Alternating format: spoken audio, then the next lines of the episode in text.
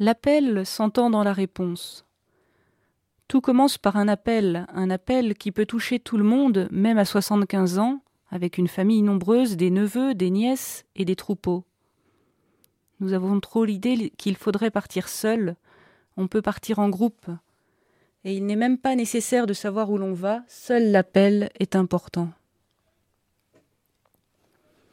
Abraham répond à une parole, il ne fuit pas. Va, quitte ton pays, ta parenté, la maison de ton père, pour le pays que je te montrerai. Tout devient relatif, secondaire pour lui, au point qu'il n'a plus d'autre demeure que cette parole qu'il a décelée, déséquilibrée, mise en route.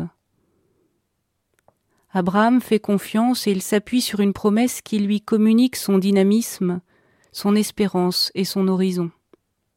Par sa démarche, Abraham engage plus que lui-même. Il devient le père des croyants.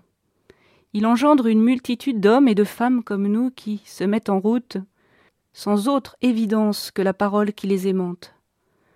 C'est par son mouvement qu'Abraham témoigne de la foi qu'il habite, car ce mouvement n'a pas d'autre explication, pas d'autre raison d'être que l'appel entendu et accueilli.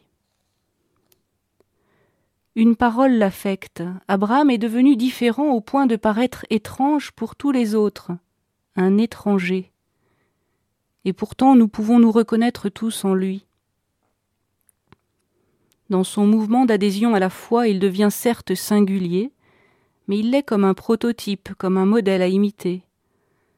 Abraham est un authentique patriarche, une figure tutélaire en laquelle tous les croyants peuvent se reconnaître. Qui n'a jamais ressenti qu'une parole l'avait rendu différent Et peut-on être chrétien sans se mettre en mouvement, habité par une parole qui devient, comme son nouveau pays, son seul et véritable lieu d'enracinement? Un Dieu a parlé, et l'appel s'entend dans la réponse.